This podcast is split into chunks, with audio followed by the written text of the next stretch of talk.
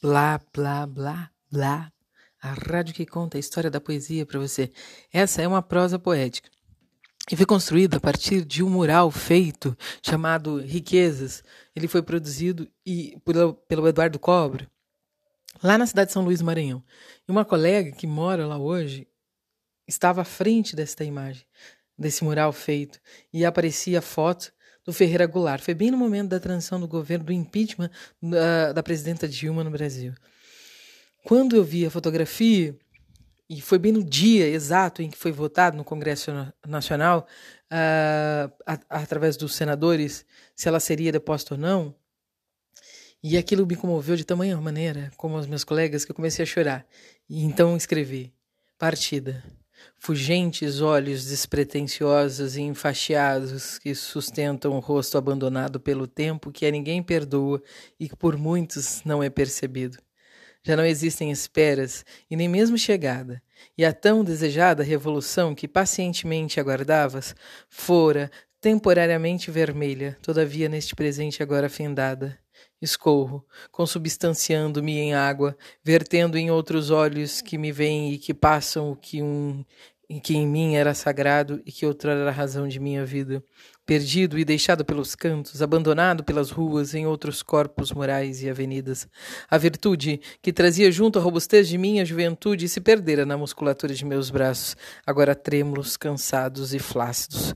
Sou apenas memória taciturna do que fui e que agora resta de um tempo que passou. Daqueles que acreditavam em mudanças abruptas, sou eu que continuamente acreditas e ressignificas e que agora não mais crê, ainda que não estejas denunciando em minha face, todavia aparente no que deveras não nem poderão sentir, e a saber não é e nem mesmo serás capaz de prever. Somente não desacredite, segues ocultamente relutando, e no que hoje é palavra e verbo, que tange a isso, apenas hora ou outra aguarda um segredo na divisão mais íntima do corpo, na divisão da alma e do espírito. Blá, blá, blá, blá, contando a história da prosa e poesia para você aos encantamentos e às coisas que nos surpreendem. Depois de ter um longo relacionamento de quatro meses e que eu ainda fiz uma intervenção de que aquilo terminasse, já que eu, opositoriamente, eh, ganhando três, duas vezes mais do que a pessoa que eu me relacionava e a pessoa naquele momento desempregada era filho de alguém de classe média e que tinha era muito mais abastado, dono de propriedades do que a minha família, que humildemente tem apenas a casa qual reside e o carro qual anda. Então, com a finalização do relacionamento, é, e um, ao qual eu me vi surpresa, já que era o outro que demonstrava muito afeto durante aqueles dias que passamos juntos, eu escrevi: No meu jardim habitam tantos espinhos e cravos e hortaliças e uma variedade imensa de espécies de vegetais que já nem mais posso separá-los ou identificar quais estão já plantas, brotos e sementes. Nessa procura constante de identificar as singularidades e diferenças das plantas, perdi o olhar para uma que pouco me chamou a atenção à primeira vista. Parecia simples demais quando observar em sua aparência. Eram cores claras que tranquilizavam, mas não ofuscavam a visão. Era pequena em estatura com relação às demais, não trazia, a princípio, alguma forma mais ambivalente que me roubasse em primeiro momento a vista e a atenção. Hesitei por segundo, dias, meses, até um dia recordá-la por algum dos casos passados em minha vida e por um convite ao mistério que ela propora por sua simplicidade de ocultamento. Retornei ao jardim para ver se voltava a vê-la. Ao chegar, lá estava ela, sempre aquela velha maneira. Agora, então, retorno ao jardim todos os dias, sempre pela manhã, dando a maior atenção. Já ela, como quem tem olho e vê, me percebe e recebe a visita, sempre atenta e ereta, como o sol que com seus raios nos alimenta, até assanhou-se e passou a ficar florida e a me desejar como um manjar que alimenta. Agora só sou eu e ela, como dois elementos que se compõem na natureza, eu mais feliz em avistá-la e ela mais robusta, formosa e bela. Rádio blá blá blá a rádio que conta a história da poesia para você. E vai mais uma da série Recompensa Fernanda. Já que você não quer o meu dinheiro, eu vou dizer do meu desejo e inspiração para escrever alguma poesia para te oferecer por gratidão. Agora, algo que fale de flores, de amores, de paz e cores, dessas coisas da vida. Mas ando tão cansada que me falta inspiração. Então fica assim, te escreva alguma coisa uma hora dessas, em momento de papo conversa, porque pouco te conheço, não há como escrever ou recitar versos que fale sobre o que não pude entender e compreender. Fica então te devendo essa. Rádio Blá Blá Blá, a rádio que conta a história da poesia da Adriana para você. Esta interessada Fernanda, ingratida da série Agradecimentos. Nomearam-me aquelas cores alegres que vi, cores de Almodóvar e Frida Kahlo. Estavam expostas nas paredes e nas memórias e nos cômodos das casas, aonde quer que eu projetasse o olhar, em ti, quando te avistei rememorando. Revivi alegorias de um tempo da natureza. Era primavera, a beleza e a singeleza representada nas flores. Recordei de teus atos meigos e de outros gestos simples uma cor quente que escorria em alguma vestimenta posta como adorno, que coloria o seu corpo, vertia no claro rosto uma luz que não era minha nem dele, ante aqueles olhos grandes, as sobrancelhas aduncas que lhe davam beleza e forma aquele instante. Um flerte, raspava meu olhar, lembranças que me tomavam, recordações de um dia no trabalho, lembrança póstumas tua, no horizonte, a abstração da íris que brilhava pela emoção da esperança do novo, agora transformada em gotas d'água, e os campos pedindo que os adornassem com flores, buquês de rosas e crisântemos. Rádio blá blá blá blá, rádio que conta a história da poesia da poetisa Adriana Nogueira para você.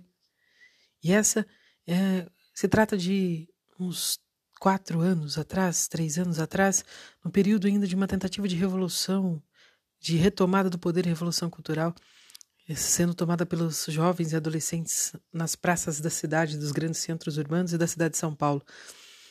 Aqui no Largo da Batata e na Praça Roosevelt, foi um período que eu estava de licença, passei quase 180 dias e aí às vezes eu passava pela praça nessa tramitação de ociosidade e de, de ida ao hospital, pelo menos três vezes por semana. Então, ao ver os jovens inflamados daquela maneira, revoltos, é, retomando falas e, e invocando seus ancestrais, eu escrevi: diagnosticam. Quantos estão sós e somos sós, nós e eles, solitários ermitões e solteiros, divagam nas estepes noturnas das ruas habitadas das grandes metrópoles, soturnos eunucos dos guetos, combatentes e guerreiros, guardiães das palavras que proferem nas disputas nas praças que ocupam, Islã, transeúntes da fé urbana, bastardos filhos de Odara, fora da promessa, resgatados por Cristo, assexuados e violados com codinomes que os tornam atraentes nas formas e os segregam em outras, por qualquer descaso e deslize cotidiano que fuja a regras ou padrões normativos do ambiente social, tornam-se correligionários. São as coisas grandes do mundo que repercutem nas pequenas e lhe afligem os que foram segregados. São as relações cotidianas que reverberam nas casas, ruas, bairros e vilas. Com ventres vazios de fome, sem dinheiro, se perdem e perdem no cotidiano, tornando-se violentos. Quantos de nós estamos sós? Nós e eles. Nesse mundo de meu Deus, criação sua que nos envolve aparente. Posso senti-lo e ouvi-lo a cada passo e olhar que projeto na paisagem em que recobre sua onipresença e onipotência. Suporta em sua força o um mundo de coisas e quando estou fraca penso em ti. Perco-me em distrações e desvaneios em pensar em ti. Perco-me em fortalecer minha identidade, em reconhecer-me no outro, em atos cotidianos agressivos, em outros de passividade.